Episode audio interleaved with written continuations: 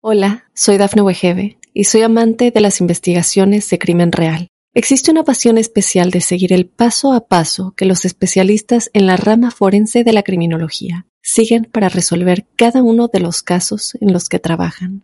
Si tú, como yo, eres una de las personas que encuentran fascinante escuchar este tipo de investigaciones, te invito a escuchar el podcast Trazos Criminales con la experta en perfilación criminal, Laura Quiñones Orquiza en tu plataforma de audio favorita.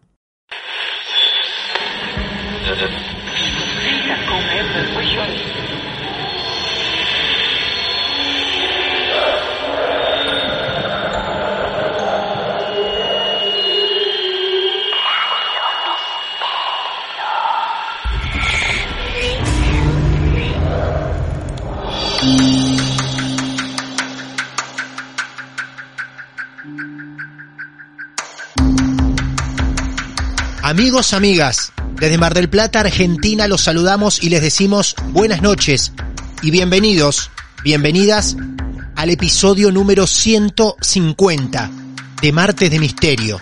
Tantos años transitando historias y momentos junto a ustedes, los verdaderos protagonistas de cada uno de nuestros episodios. Somos un podcast donde nos basamos en hechos reales, contados por sus propios protagonistas. Mi nombre es Martín Echevarría y les agradezco el habernos acompañado con tantas historias durante tantos años.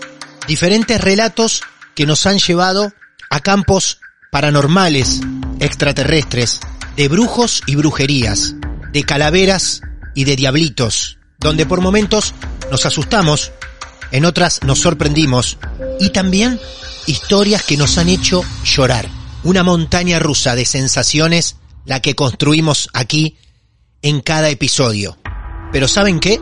Para hoy les tenemos una sorpresa diferente porque a pesar de haber construido tantos programas, tantos relatos, lo que nos toca vivir hoy les puedo asegurar que es totalmente inédito, porque todavía en un capítulo 150 podemos llegar a sorprendernos, a tratar temas que hasta hoy no habíamos vivido entre ustedes y nosotros. Hoy vamos a conocer el caso de Marcela, de Mar de Ajó, bajo el título El cuerpo de la vieja. Les puedo asegurar que sin llegar a asustarse demasiado, pueden encontrarse con una de las historias más incómodas que nos ha tocado vivir. Si ustedes tienen su historia para que esto siga creciendo, nos buscan en redes sociales. Mi cuenta personal, arroba Martín de Radio. Y si no, Martes de Misterio en todas las plataformas. Instagram, Facebook, Twitter. Nos mandás un mensaje privado y nos decís que vos también querés ser parte de los próximos episodios que estén por venir. Ahora sí, deseando que estén escuchando esto como tanto nos gusta, de noche, con auriculares, tranquilos en su habitación, les presentamos El cuerpo de la vieja, episodio 150 de Martes de Misterio.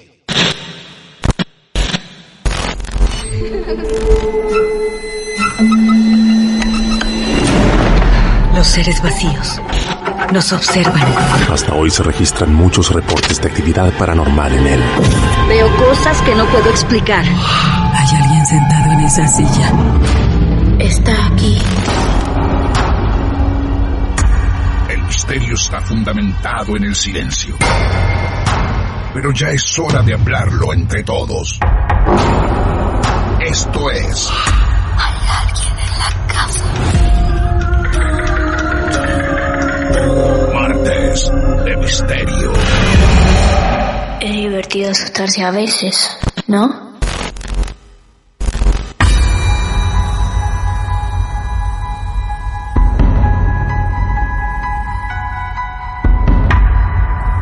Marcela, buenas noches, bienvenida a nuestros martes de misterio. ¿Cómo te va? Buenas noches, bien, eh, bueno, acá esperando charlar con ustedes. Cosa rara, ¿no? Que te llame alguien para hablar estas historias paranormales, raras, extrañas, que mucha gente no cree, pero acá estamos dispuestos a escucharte. ¿Cuántos años tenés, Marcela? Eh, yo tengo 54. Bien, 54. Vos sos de Mar de Ajó. Eh, estoy viviendo en Mar de Ajó, de- sí, sí, sí, estoy viviendo hace 20 años en Mar de Ajó. Ah, mira. acá Ujú. desde el 2001. así que Bien. llegué a Mar de Ajó en esa época del 2001, bastante embromada, en busca de trabajo y bueno, me quedé acá, así que bueno, crié a mi hija acá y bueno, ya somos marajenses. Claro, está muy bien. Yo te pregunto de dónde sos, Sí. de dónde provenís, porque también tiene que ver con saber de dónde o dónde se gestó tu historia. Eh, y yo antes de vivir en Mar de Ajó vivía en La Matanza, en la provincia de Buenos Aires. Claro. eh, en Loma del Mirador. O Ajá. sea, todo lo que fue mi, mi adolescencia, mi escuela secundaria, eh, hasta los 34 eh, viví en Loma del Mirador. Muy En bien. diferentes casas alquiladas. Ah, en diferentes casas alquiladas. Perfecto. Bueno, Sí, entonces sí, sí. nos vamos a remontar al inicio de tu historia. Nos vas a decir cuántos años tenías aproximadamente y cómo empieza todo. Bueno, nosotros, como te decía, alquilábamos eh, diferentes casas. mi papá no, no tenía casa propia, entonces eh, vivíamos, estuvimos viviendo como 10 años en, en una prefabricada, en una casa muy humilde. Claro. Y cuando yo empiezo a trabajar, después de la secundaria y todo, dije, bueno, vamos a alquilar una casa porque no se podía más. Y bueno, yo me hice cargo de la mudanza y de, digamos, costear los gastos de mi casa. Wow, ¿estás No, hablando cuando terminaste más o menos la secundaria? Sí, 19, 20 años, 18. eh, entonces, claro, mi papá tenía, eh, manejaba un taxi de peor, mi mamá cocinera en un, en un geriátrico y bueno, yo les, les daba una mano, digamos, para poder tener una casa, ¿viste? Cuando uno dice la casa instalado, con baño instalado, con todo, ¿no? Bien, y bien. tenía dos hermanas más chicas y bueno, di- decidimos alquilar una casa. Eh, era más o menos 10 cuadras donde estábamos, contentos, porque bueno, una casa como decimos de material, que parece tan... Qué tan, ternura. ¿viste? Sabes que me genera Sí, mucha sí. ternura lo que estás contando, porque primero, de tan adolescente, intentar Sí. hacerte cargo de darle una vivienda un poco más digna a la familia, ¿no? Sí, sí. Y decir, esta casa es de material, de ladrillo, Claro. pesado, cemento.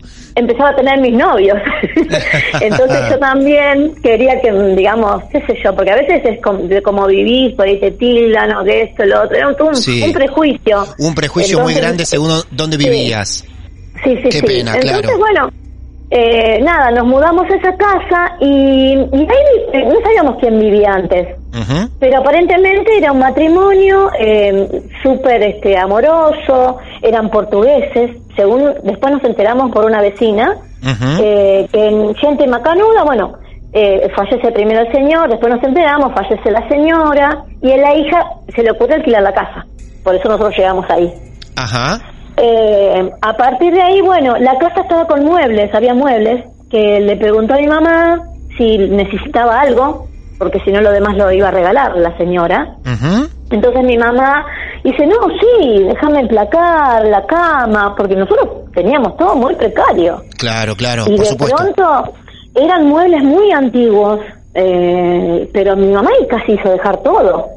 Este, viste, placar, mesita de luz, eh, mesa de comedor, silla, eh, eran, eran como eh, esas, esas casitas antiguas con el porch, eh, digamos un living, una primera pieza a la izquierda, otra más, baño, cocina y un fondo. Y un fondo. ¿Una casa, la típica casa de piedra, por ejemplo, Sí, o ladrillos? Sí, sí, sí. No, no, no, de piedra. Claro. Eh. Con un patio, con un, este, un, un cuarto en el fondo también hecho de madera, como un- si fuera un cuartito para las herramientas, una cosa así. Claro. Y un gallinero.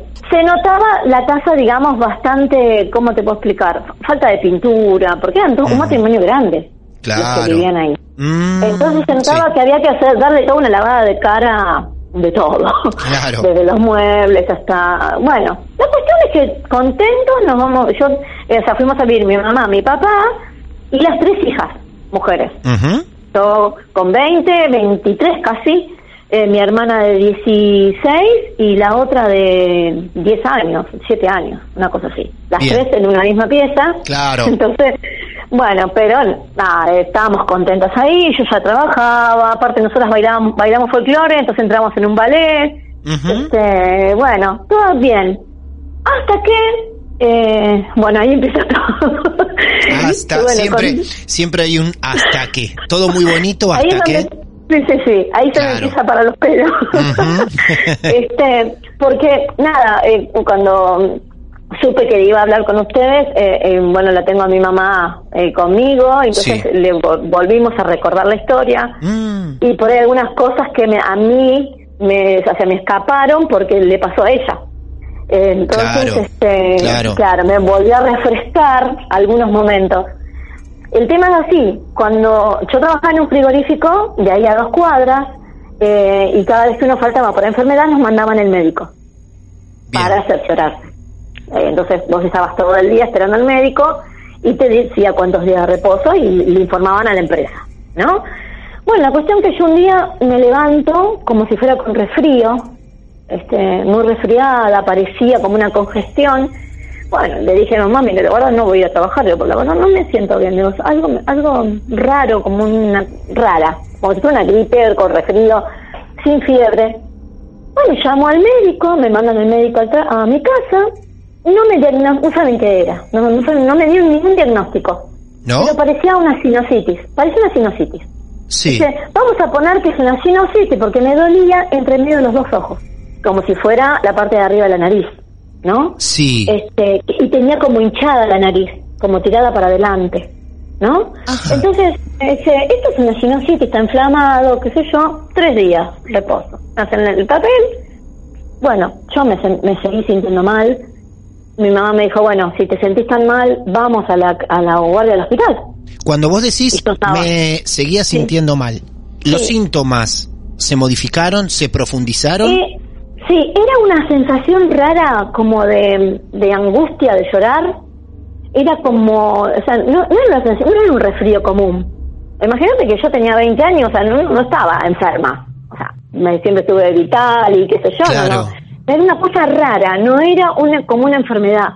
Yo sentía como que quería llorar, como que, te lo cuento y parece que tengo la sensación, ¿viste? Pero era una cosa rarísima. Bueno, estaba, me acostaba, me sentaba y mis hermanas, bueno, siempre me decían, oh, qué exagerada que sos, que siempre me, me tildaron así. Este, entonces, era raro, ¿viste? La cuestión es que, bueno, yo, la hermana de mi mamá, o sea, mi tía, me dice, eh, se entera lo que me pasa a mí, y dice, mira, vos sabés que hay un señor, dice, que vino porque a mí me dolía la cabeza, que este señor es vidente. Pasamos de un resfrío con angustia a tratar con un vidente, algo que normalmente cualquiera de nosotros si hoy lo tuviese, no acudiríamos a un vidente. Pero... Claro, pero eso pasó en 24 horas. O sea, eh, fue una charla entre mi mamá y mi tía. Sí. Dijo, mira, Marcela no se siente bien, está como rara. Y, y, bueno, y, le comentó que había un señor que había ido a su casa como un amigo de mi tía. Sí. Y dice, mira, vos sabés que me hizo bien porque a mí me dolía la cabeza. Y por ahí está como geada, ¿viste? Esas cosas de qué sé yo, que claro. ah, Por supuesto, claro, exacto. Una cosa así, pero yo digo, bueno, me sigo sintiendo mal, al otro día me iba a ir al hospital, ¿entendés? Entonces, ¿qué hace mi tía? Le pregunta a mi mamá, ¿querés que te lo mande? Bien. Y mi mamá, a mí mi mamá no me dijo nada. Me dice, bueno, está bien, qué sé yo, no sé, decirle que venga mañana a la tarde. O qué, qué razón. Bueno, no, que venga hoy, dice. Este, no sé, a las 5 de la tarde.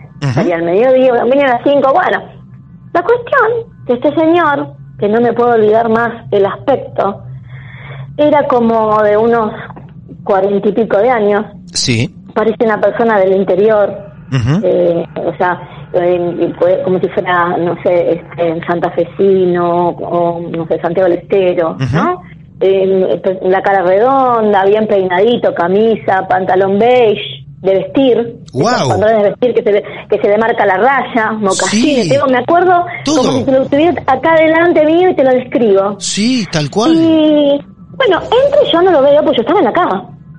Yo estaba en la cama. Entonces el señor entra y dice, ¿qué tal? ¿Cómo le ¿Usted salva? Le dice a mi mamá. Sí, sí, a mí me manda su hermana. Ah, ¿qué tal? Pase, pase. Entra a mi casa. Entonces, ¿qué es lo que está pasando? Dice, no, tengo a mi hija que no se siente bien. Ajá, dice, es la mayor, ¿no? Le dijo. Wow. Mi mamá se quedó. Claro. Dijo, sí, sí, sí, dice, aunque la más sensible es la del medio, le dice. La más sensible es la del medio. La del medio. Sí. O sea, que no era yo, que era mi hermana que me sigue. Sí. Bueno, eh, sí, puede ser, le dijo a mi mamá. Y dice, ¿qué? ¿Esta casa? Dice, ¿quién vivía antes en esta casa? Dice, bueno, mi mamá le comentó matrimonio. Ajá, dice, bueno, ¿me permite? Dice, entonces entra en la pieza de mi mamá y tocando el placar dice, acá hay algo de la vieja. ¿Cómo? Acá hay algo de la vieja. Acá hay algo de la vieja. De la vieja. Tocando el placar, como tocándole, digamos, los acolchos de la cama, hizo como un, un, un- un movimiento de brazo, como que acá, señalando es el lugar. Sí, dice mamá, ahí, estos eran muebles de- del matrimonio que estaba acá. Dice, saque las cosas que hay acá adentro, porque hay cosas. Y, lo que había ahí eran unas almohadas. Perdón, dentro del placar estoy entendiendo que todavía Sí, quedaban sí. cosas de la Claro, familia anterior. Claro, Ah, claro, claro. sí, perfecto. Sí, sí, sí, sí. Bueno, la cuestión que mi mamá media como que, que sí, que no, viste, dice, bueno, llegó, eh, siguió caminando, dice, llámela a su hija, dice, ¿no?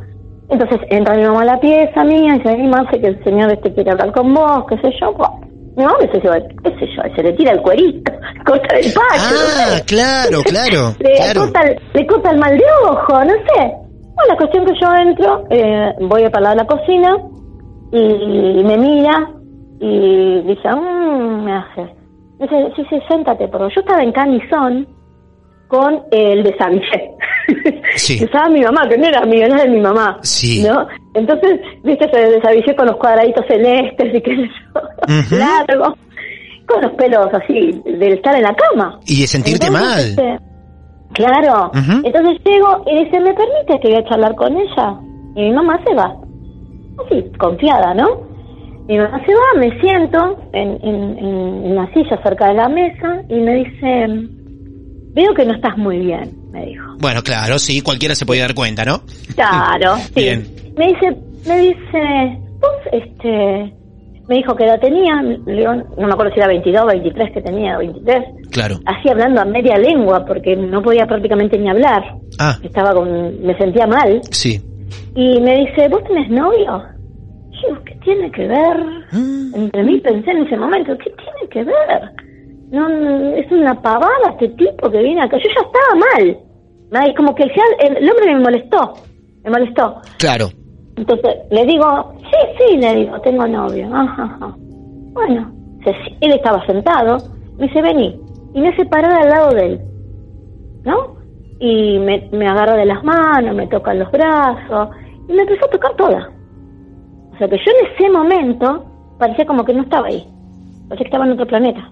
O sea, me empezó a tocar todo el cuerpo. ¿Todo es lo que estamos entendiendo? ¿Todo? Todo, todo. Que fue, si yo te digo 20 segundos, un minuto, no sé cuánto tiempo, pero mi- Sí. según mi mamá, que estaba afuera, no pasaron cinco minutos, no pasaron. Fue una cosa de segundos, ¿no? Entonces cuando eh, él me, me toca, digamos, los hombros, me va acariciando las piernas, eh, eh, me agarra su mano y me, me hace poner en sus partes íntimas. Impresionante lo que no. estás contando, Marcela. Eh, yo, yo sé que lloraba, lloraba, o sea, no lloraba con ruido, se me caían las lágrimas, me caían las lágrimas, me caían las lágrimas, yo no podía reaccionar, yo pensé que estaba desmayada, yo me sentía en ese momento, porque yo antes sufría de lipotimia cuando era chiquita, sí, entonces sé lo que es un desmayo, o sea, ¿qué, qué sentís cuando te desmayás? sí, por yo supuesto. pensé que estaba desmayada, yo sentía que estaba, porque me acuerdo que cuando me desmayaba de chiquita yo veía como los dibujitos animados, como caricaturas, y yo en ese momento sentí esa sensación de desmayo. Ahora, yo te pregunto Sí, algo. sí. Como que no podías reaccionar a lo que estabas viviendo, pero vos veías y aparte recordabas algunas cosas como esto, que él no, te tocaba. Recuerdo todo, recuerdo todo, recuerdo todo. O sea, eh, hasta la sensación de, de rechazo, o sea, de asco. Ah, digamos, claro. ¿no? Eh, porque yo después pensé con el tiempo, porque como lo, lo charlé varias veces, Sí, ese tema, sí. este, yo a lo mejor era como una violación, digamos, y Sí. yo no podía res- responder. O sea, era una violación, yo no podía responder. Pero en ese momento, él, cuando yo digo, no, no, hago así, como o murmuré, él intenta darme un beso en la boca. Y, cuando, y ahí grité. Ahí grité, ¡no! Pero con un grito que mi mamá entró. Mi mamá entró por la desesperación. Porque algo pasó. Sí. Bueno, entró mi mamá y él me tenía abraza, ya está, ya está, me dijo. Y me acariciaba la cabeza, que yo eso sí me acuerdo. Sí. Te abraza hacia vos, te Sí, lleva a su abraza. cuerpo, como tratando Sí, de disimular ese momento. Claro, pero Sí. al mismo tiempo yo sentí que, como si fuera un pariente, como que me abrazaba de ya está, ya está, relájate, ya está. así, eso sentí, como que esa parte fue como placentera. O sea, yo no, quis, no entendí que él quiso como disimular lo que Claro. hizo. Yo no quiero, ¿Entendés? en O este sea, momento, Sí. no quiero Sí. pensar Hola, soy Dafne Wegebe y soy amante de las investigaciones de crimen real. Existe una pasión especial de seguir el paso a paso que los especialistas en la rama forense de la criminología siguen para resolver cada uno de los casos en los que trabajan.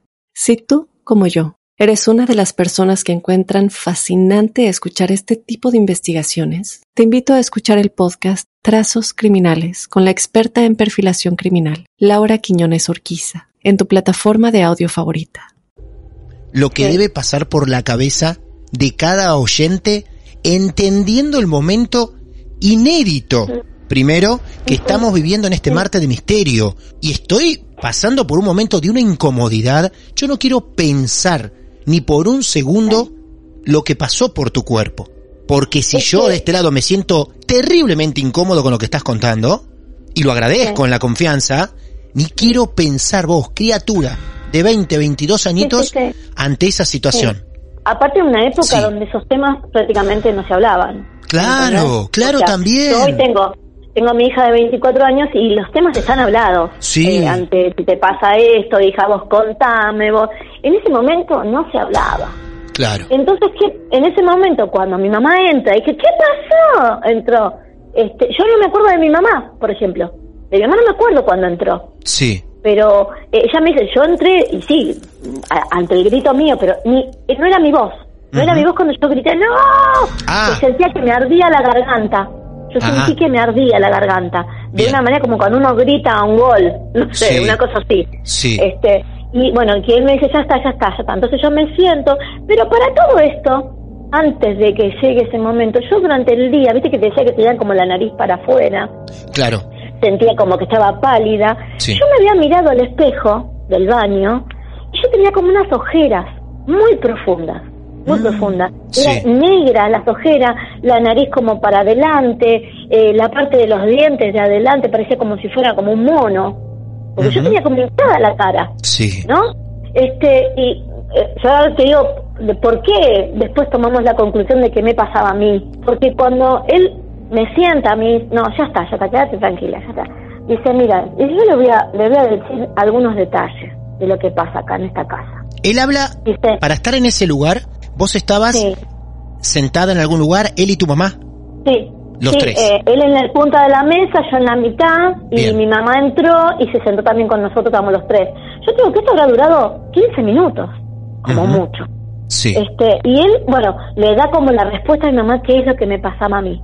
A ver. Yo en ese momento, cuando me pongo, a cuando yo me siento con mi mamá y este hombre, yo ya no, me dejé de sentir mal.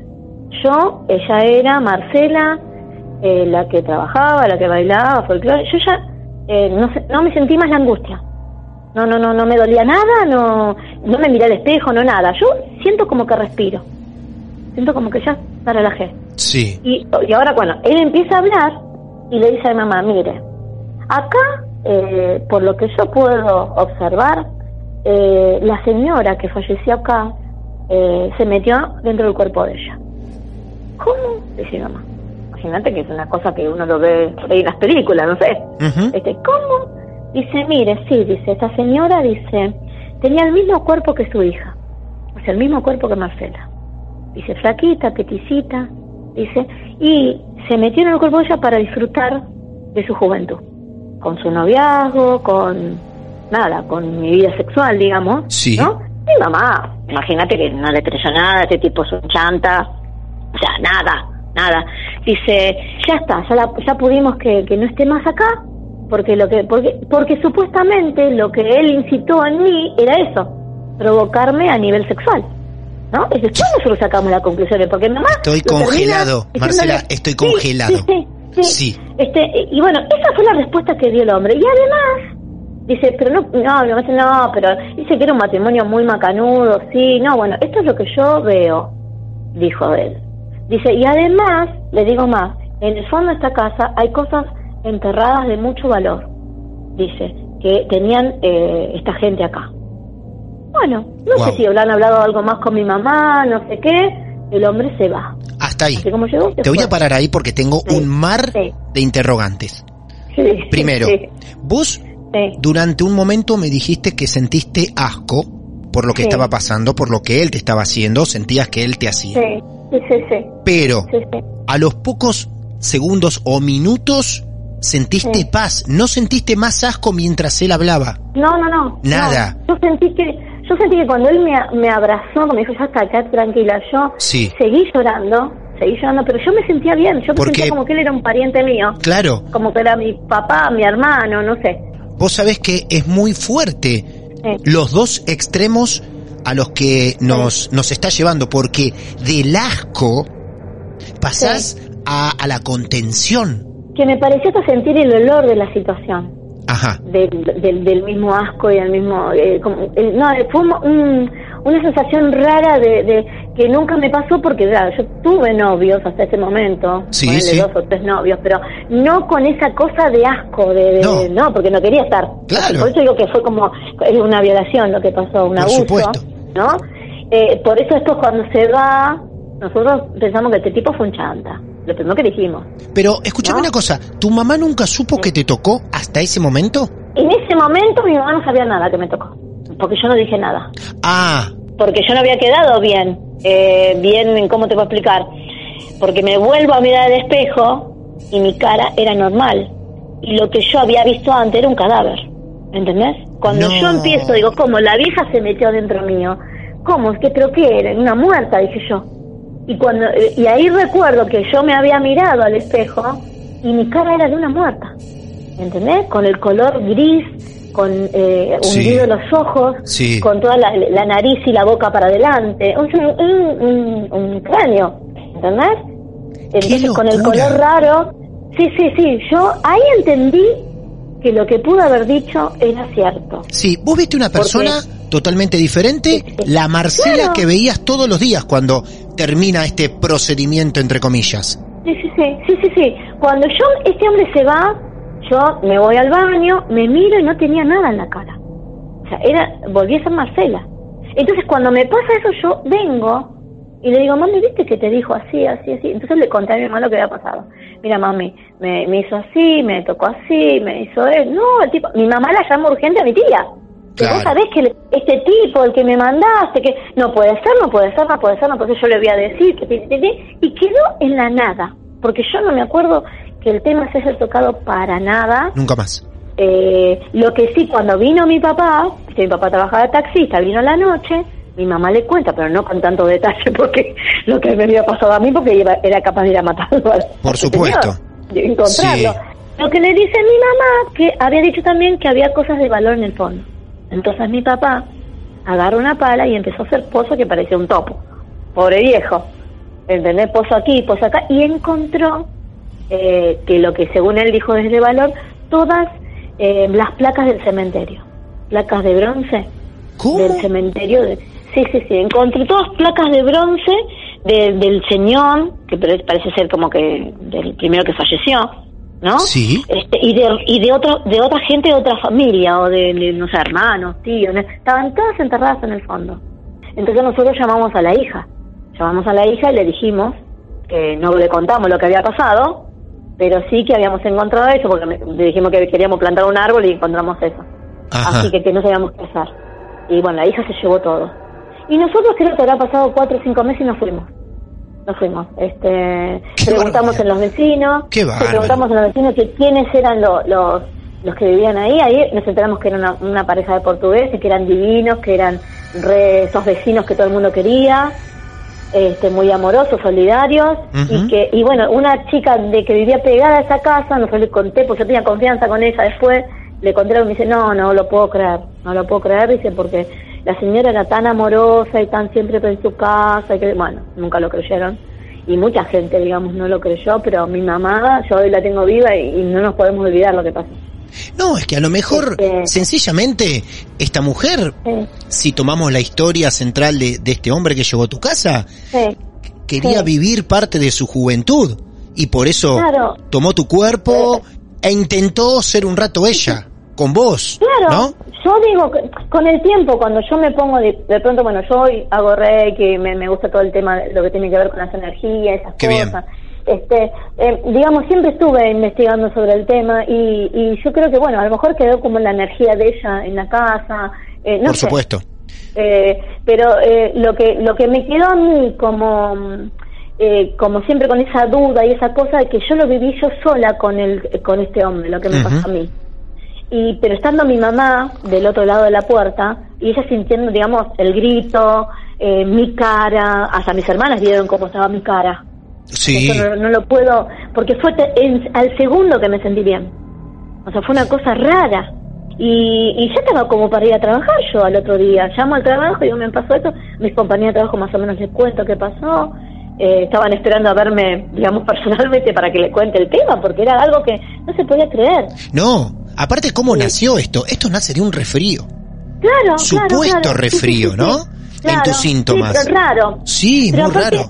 Yo sabía lo que, digamos, eh, había pasado por resfríos, eh, que- porque bueno, uno, yo bailaba folclore y me, me chupaba frío en, las peñas, en- en- sabía lo que era un malestar, eh, no es que no, no, no.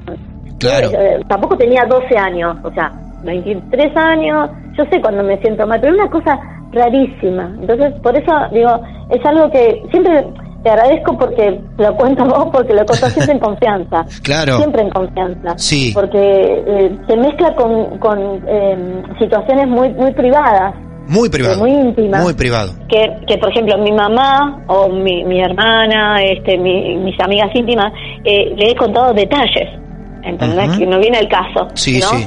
Pero eh, tiene que ver con eso, que eh, uno cuando después escucha otros eh, tipos de abuso, que, eh, qué sé yo, eh, uno sospecha, ¿viste? Pero estas cosas fue tan raro todo, eh, que nada, por eso me, me quería comunicar con ustedes y, y ver de qué manera uno puede poder sacar el- esta historia de, de- de mi vida, digamos, ¿no? Porque es, es duro, fue duro ese momento. Sí, es durísimo tanto como lo estoy atravesando yo y lo debe estar atravesando un montón de gente.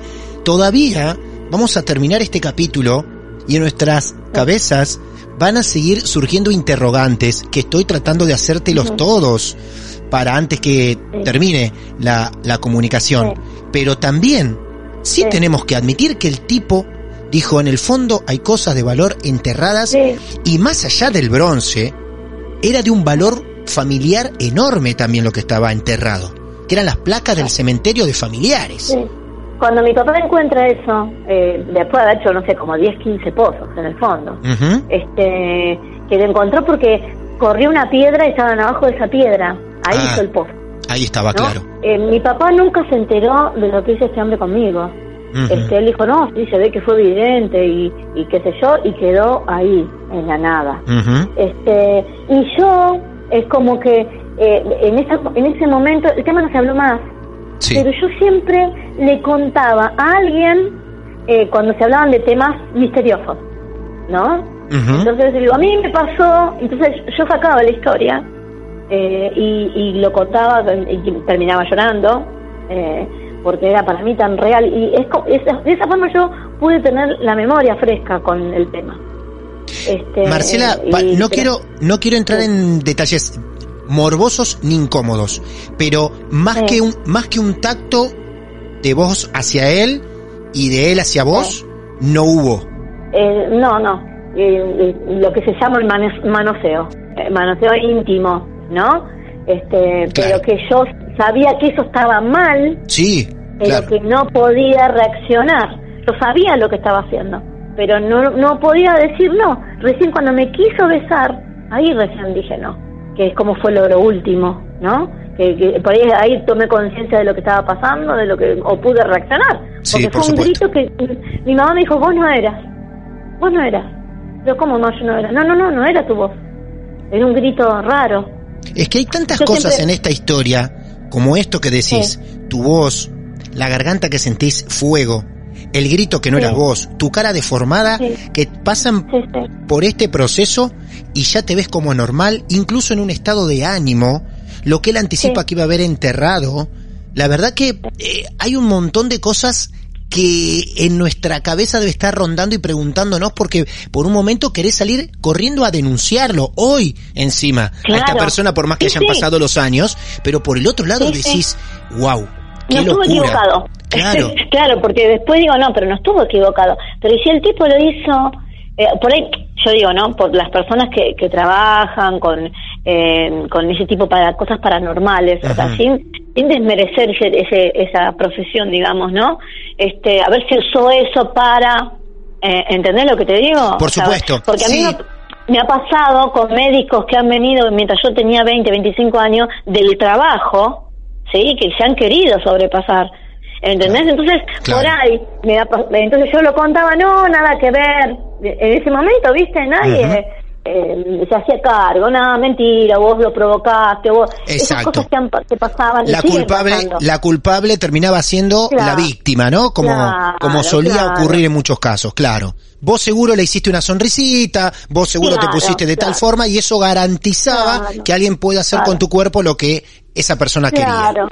Sí, sí, sí, sí. Bueno, este, yo tengo esas dos cosas en, eh, cuando cuento la historia. De que puede haber sido que usó eh, las cuestiones paranormales, que él sabía de evidencia y, yo, y que me usó a mí a nivel el abusador.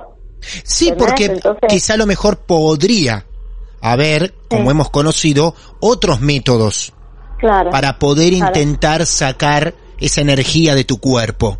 De hecho, hemos compartido miles con nuestro medium, con Manuel Acuña, el exorcista, donde no tuvieron que aplicar esos métodos para poder liberarte. Él, le dijo a mi mamá exclusivamente de que él, yo tenía el cuerpo de a la vieja, así entre comillas, dentro mío para disfrutar mi juventud sexual. Claro. O sea, así, así con esas palabras. Imagínate que yo tenía confianza con mi mamá, pero no de hablar de esos temas. No, por supuesto. Entonces estoy hablando año 93. Eh, es como que no se hablaba mucho. O yo era, yo era muy tímida, entonces este no, no, no hablaba con mi mamá. ¿Él se vendía o él, eh, la gente lo conocía como el curandero? No, no, no. Yo no, no, nunca sentimos hablar de él. Mi, mi tía nunca habló más, más con nosotros de ese tema. Sí. Yo nunca hablé con mi tía de ese tema porque me que me parecía mi tía era como mi mamá, porque es la hermana de mi mamá. Y me daba vergüenza, me daba vergüenza, pobre tía. Yo pensaba en eso. ¿Entendés? Pobre tía, eh, lo hizo con un bien y yo le voy a estar diciendo esto. Eh, no, quedó así. Nunca más se habló, nunca nada. Después mi tía falleció y nada, no estaba bien de salud, bueno. Eh, entonces no, no, no hablé más del tema. Hola, soy Dafne Wegebe y soy amante de las investigaciones de crimen real. Existe una pasión especial de seguir el paso a paso que los especialistas en la rama forense de la criminología siguen para resolver cada uno de los casos en los que trabajan. Si tú, como yo, eres una de las personas que encuentran fascinante escuchar este tipo de investigaciones, te invito a escuchar el podcast Trazos Criminales con la experta en perfilación criminal, Laura Quiñones Orquiza, en tu plataforma de audio favorita. El lado en este momento, hoy más que nunca, le quiero decir a la entrevistada que tenemos entre nosotros, gracias. Es un gracias enorme porque Marcela está demostrando cómo, para bien de muchas, sobre todo, los tiempos van cambiando.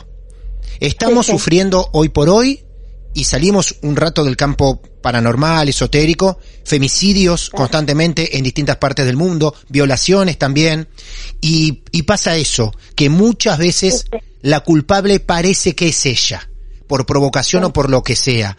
Mi gracias enorme tiene que ver, Marcela, con que fíjense cómo los tiempos fueron cambiando, que Marcela, incluso con su madre, no se lo quisieron contar al padre y después pasó todo.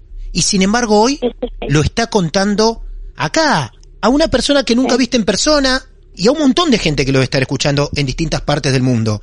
Por eso brindo por este cambio que está llevando adelante el mundo donde las cosas se hablan más. Y salvando las distancias, porque a lo mejor nos está escuchando alguna niña, algún adolescente o alguna mujer grande que fue víctima de alguna violación, salvando las distancias, Marte de Misterio lo hacemos para escucharlos también de temas que a veces es muy difícil hablar en confianza. Hoy tu confianza hacia nosotros, Marcela, es gigante. Yo me siento honrado. Yo te agradezco porque vos eh, también este, fuiste llevando el tema, eh, o sea, muy ameno para que yo pueda eh, y, tener toda la confianza para contarlo. Así que eso sí muy importante. Bueno, muchísimas gracias. A vos, a tu No, mamá también, que la tenés ahí cerca, a la familia. Sí, sí. Y bueno, la verdad que me encantaría decir, me alegro que todo se haya sanado, pero el método es tan polémico que me deja incómoda la situación. No, eso, lo que vos me estás diciendo, yo cuando se lo cuento a mi hija, ya mi hija hoy con 24 años, eh, yo se lo cuento a mi hija cuando a ella le pasa otra situación. Eh, no de, de, de- de- de abuso ni nada, sino algo que le pasó a ella después de una meditación, hace Ajá, poco. Claro. Este, pero yo voy a dejar que ella te comunique con vos para contarte, porque fue muy muy raro. Por supuesto. también. Bueno, este, por en supuesto. otro caso para contarte. Pero me- a mí me sirvió, digamos, poder hablarlo con mi hija, Ujú. eh, ya adolescente, todo esto, eh, porque tampoco no podía contarlo, no podía contarlo. Hoy esta historia eh, es un ejemplo de un montón de cosas y todo lo estoy sacando del campo paranormal. Y me alegra que nos choquemos con estas cosas porque la más pura verdad son historias reales como ustedes las vivieron. Y acá estamos para escucharlos. Te mando un beso, un abrazo enorme y gracias por haber elegido Marte de Misterio para contar tu caso. Gracias a ustedes, eh. Un Un- abrazo. Un beso enorme. Cuídate mucho. Amigos, amigas, no me lo esperaba. Mis sensaciones, como a muchos de ustedes les debe pasar, van hacia todos lados.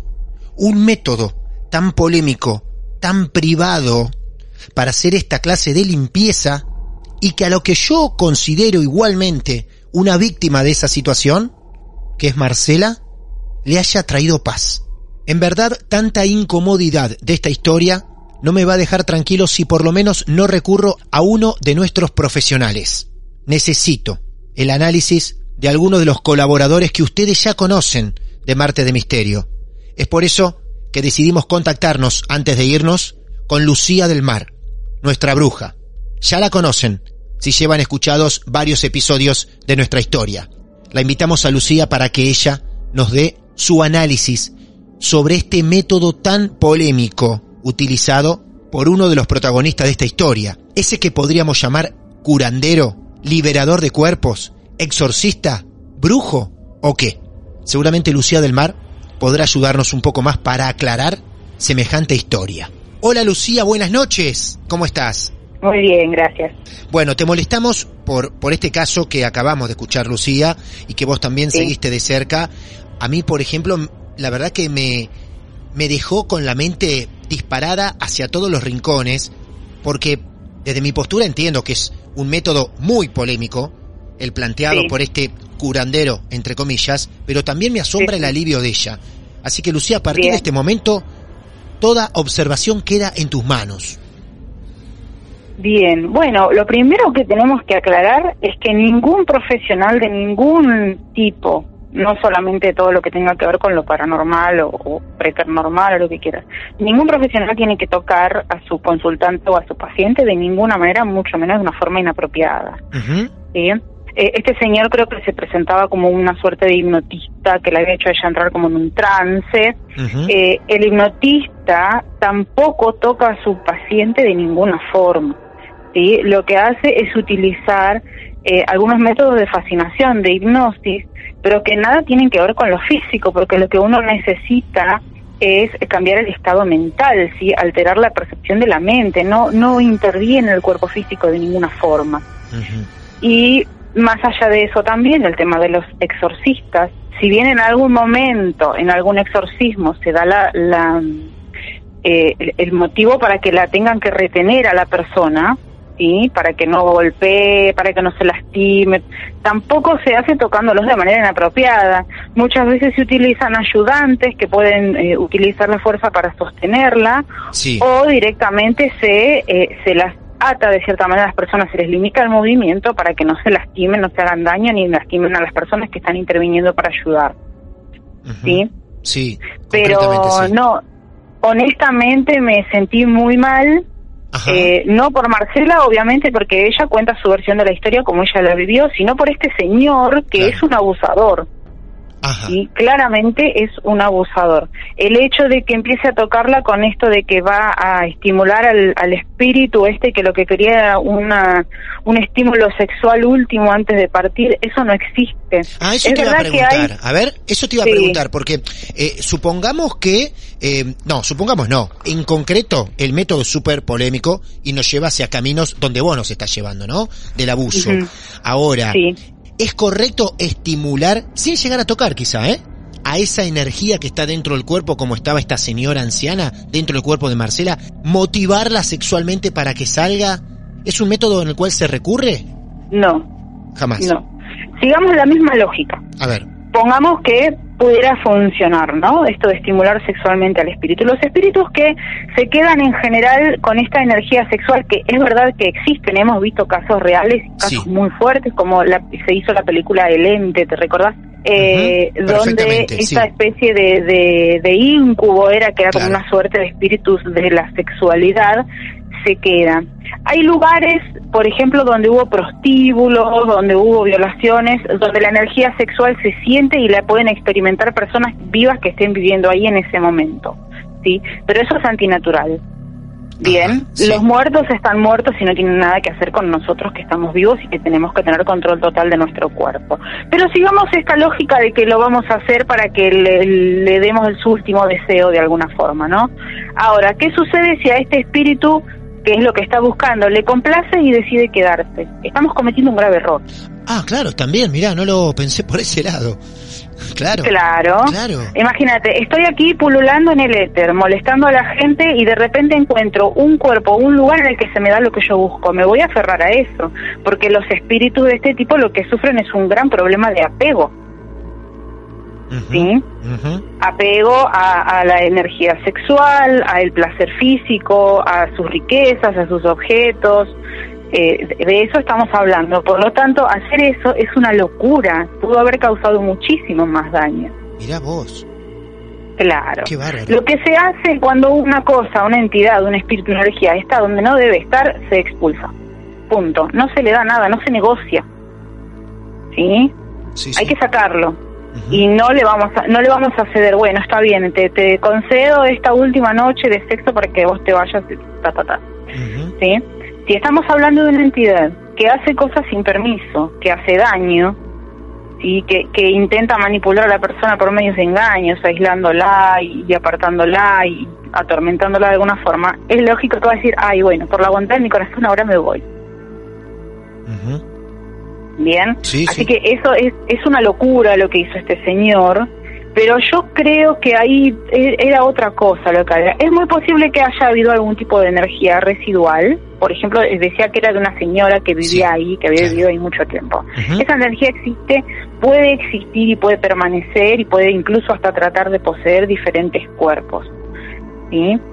Pero eh, yo creo que lo que pasó ahí fue como su forma de este señor de justificar el abuso que estaba cometiendo. Porque primero que se la llevó sola, y eso es algo que nunca sucede. Un profesional de este de este calibre, o, o, mejor dicho, este calibre no, un profesional que se dedique solamente a estos temas paranormales, nunca tiene que quedarse solo con su consultante o con su paciente. Siempre el consultante tiene que tener una compañía, ya sea para ser testigo, de lo que está sucediendo. Eso es. Bien, después partamos de la base que la persona, el consultante paciente, está vulnerable. Te digo consultante paciente porque la verdad es que a mí la palabra paciente me molesta mucho cuando se utiliza en estos casos porque nosotros no somos médicos y no ofrecemos terapia. Pero eh, digamos consultante paciente por ahora. Eh, está en una situación sumamente vulnerable. Dejarlo con un extraño que dice tener el poder de controlar y de manejar todas estas energías también es una locura. No es que uno tenga que vivir paranoico, pero tenemos que ser realistas del mundo en el que vivimos. Eh, entonces, nunca tiene que quedarse sola. Y después está la posibilidad de que esta persona que está trabajando, este profesional, solicite asistencia física realmente. Si hay que retener a la persona, supongamos que esta, este espíritu se pone violento y que la chica de repente lo ataca y hasta lo puede matar porque sabemos que una de las características de la posesión, en el caso de que existiera, es el sansonismo, es esta fuerza extrema sí que viene de eh, estas inyecciones de adrenalina que sufre el cuerpo cuando está pasando por situaciones sumamente estresantes. Total. Así que Total. se puso en peligro a sí mismo también. Ujú, Claro que sí. Por lo tanto, desde todos los niveles profesionales, este señor de profesional no tenía nada. Yo lo que considero es que en algún momento puede ser que haya ayudado a una o dos personas, a todos nos puede pasar, decir, ay, a vos te pasa esto, yo te ayudo, tata. Dicen, ay, qué brujo que sos, mirá, me ayudaste, me, me salvaste, qué sé yo. Y están las personas que se les sube a la cabeza, que realmente se lo creen, y están las personas que se aprovechan, como este señor. Ujú. ¿Sí? El haber pedido que Sí, la dejaran sí. sola con, con él y el haber empezado a tocarla de, de las maneras inapropiadas en que las tocó, realmente no es profesional, no no lo hace ningún practicante de, de- de ningún tipo de, de estas disciplinas eh, diferentes y tampoco lo hacen lo- los profesionales de disciplinas convencionales. ¿sí? No se hace Así de es. ninguna forma. Así es, así es. Vos sabés que para reforzar esto que vos estás diciendo, en algún episodio donde ha participado Manuel Acuña, el exorcista, él habla Sí. también de testigos, que él cuando hace liberación de cuerpos habla de testigos y cualquiera que busque una imagen de Manuel Acuña en internet, en plena acción o videos que los hay, con, con alguna persona poseída, si es el caso, fíjense que siempre está rodeado de dos o tres personas y siempre están los familiares. Sí, También. sí, sí, ¿Eh? es que debe de ser así. Claro. Imagínate que hubo casos de exorcismo en los que la persona eh, poseída falleció. Ahí ya Sí. estamos hablando de un problema Sí. penal. Claro.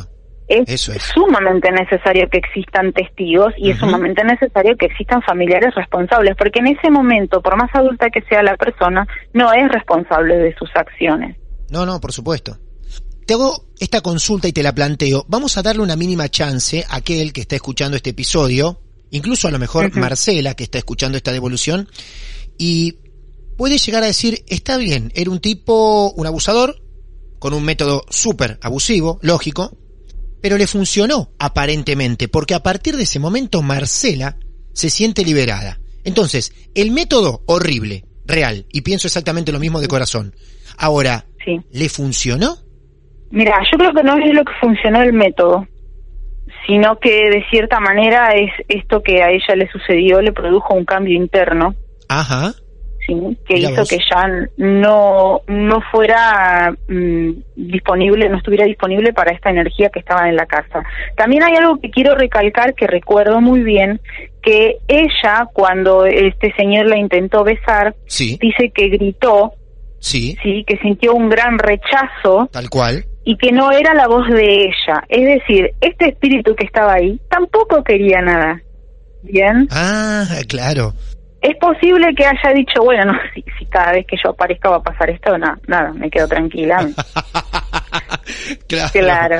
Eso es, eso es. Em, Sí. La verdad que Lucía, para nosotros es fundamental cada aporte tuyo en el programa, siempre lo digo, enaltece el programa, también lo vuelve aún más serio de lo que pretendemos ser, y eso nos gusta, y la verdad que queríamos recurrir a vos porque entre tantas cosas inéditas, después de tantos capítulos que nos vamos encontrando, esta realmente, y no es de terror, pero sí es la más incómoda de todas. Sí, y me parecía muy serio a tratar este tema, por eso yo te agradezco mucho que, que hayas querido participar de este capítulo, ¿eh? Bien, yo te voy a agradecer también por darme la oportunidad de hacer este descargo, porque yo sé que muchos miembros de esta comunidad nos quedamos mal Eso. ese día. Eh, la verdad es que, sinceramente, gente, busquen, no se queden solos con nadie. No es que uno tiene que estar, como digo, siendo siempre mal pensado, pero tenemos que ser conscientes del mundo en el que vivimos, que lamentablemente como sociedad estamos muy podridos, estamos llenos de estos eh, brujos de cartón que quieren dinero rápido y dinero fácil, estamos llenos de gente que quiere ser especial y que realmente se lo cree y termina causando mucho más daño que bien. Eh, entonces seamos conscientes de las personas a las que vamos a poner nuestra salud mental, emocional y física en, en manos de. ¿sí? Nadie los tiene que tocar, nadie les tiene que exigir nada que a ustedes no les guste. Eh, eh, con el tema de la hipnosis sucede lo mismo. El Mm. hipnotista no es que a vos te va a hacer Eso hacer es. algo que vos no quieras. El hipnotista lo que hace es estimular patrones dormidos. ¿sí? Por eso se utilizan en terapias de regresión, se utilizan para, eh, para encontrar respuestas que están profundamente enterradas en, en la memoria, ¿sí? no tienen que hacer nada que ustedes no quieran y el poder tiene que estar siempre en ustedes. Aunque ustedes digan, bueno, yo me voy a poner a merced de este profesional, ustedes nunca tienen que ceder el poder totalmente. Vayan con alguien, con una mamá, con un papá, con un amigo, un novio, quien sea, pero no se dejen solos y si la persona les provoca algún tipo de malestar, algún tipo de desconfianza, se levantan y se van. ¿sí? No hay ningún tipo de obligación, no tienen que tener temor de que les vayan a hacer algo y ante el, el tema de que suceda, y que los empiecen a molestar, van y hacen una denuncia. Pero yo lo que veo es que mucha gente se aguanta un montón de cosas de estos pseudo profesionales, ¿sí? por temor a que les hagan algo, a que tomen algún tipo de represalia. No, no tienen que bancarse nada. Como no se bancan nada de la gente común, no se la banquen tampoco de esta gente, que al fin y al cabo son seres humanos, somos seres humanos igual que todos ustedes y también nos tenemos que sujetar a las leyes humanas. Arroba Tarot Lu del Mar. Ahí la pueden seguir en redes sociales a Lucía. Grosa, así tal cual la escuchan y muchos ya la vienen escuchando desde hace años, desde hace tantos capítulos en Marte de Misterio. ¿Vieron? Aparece así, de forma sorpresiva, cada tanto la tenemos de Mm. invitada. Lucía, un beso muy grande. Bueno, muchas gracias Martín. Un beso para todos. Adiós, hasta luego. En nombre de un hipnotista, de un medium, de un exorcista, de brujos y de brujas, en nombre de todos ellos habló Lucía del Mar, de tantos profesionales, de este campo, muchas veces tan bastardeado y polémico. Es por eso que no podíamos dejar de aprovechar su participación en este programa, sobre todo en este episodio, en la historia de Marcela de Mar que llamamos El cuerpo de la vieja. En el próximo episodio seguramente volveremos a encontrarnos y siempre de noche, como tanto nos gusta a nosotros. Muchas gracias. Esto es de Misterio. Es divertido asustarse a veces, ¿no? Basado en hechos reales. Hola, soy Dafne Wegebe y soy amante de las investigaciones de crimen real. Existe una pasión especial de seguir el paso a paso que los especialistas en la rama forense de la criminología siguen para resolver cada uno de los casos en los que trabajan. Si tú, como yo, eres una de las personas que encuentran fascinante escuchar este tipo de investigaciones, te invito a escuchar el podcast Trazos Criminales con la experta en perfilación criminal, Laura Quiñones Orquiza, en tu plataforma de audio favorita.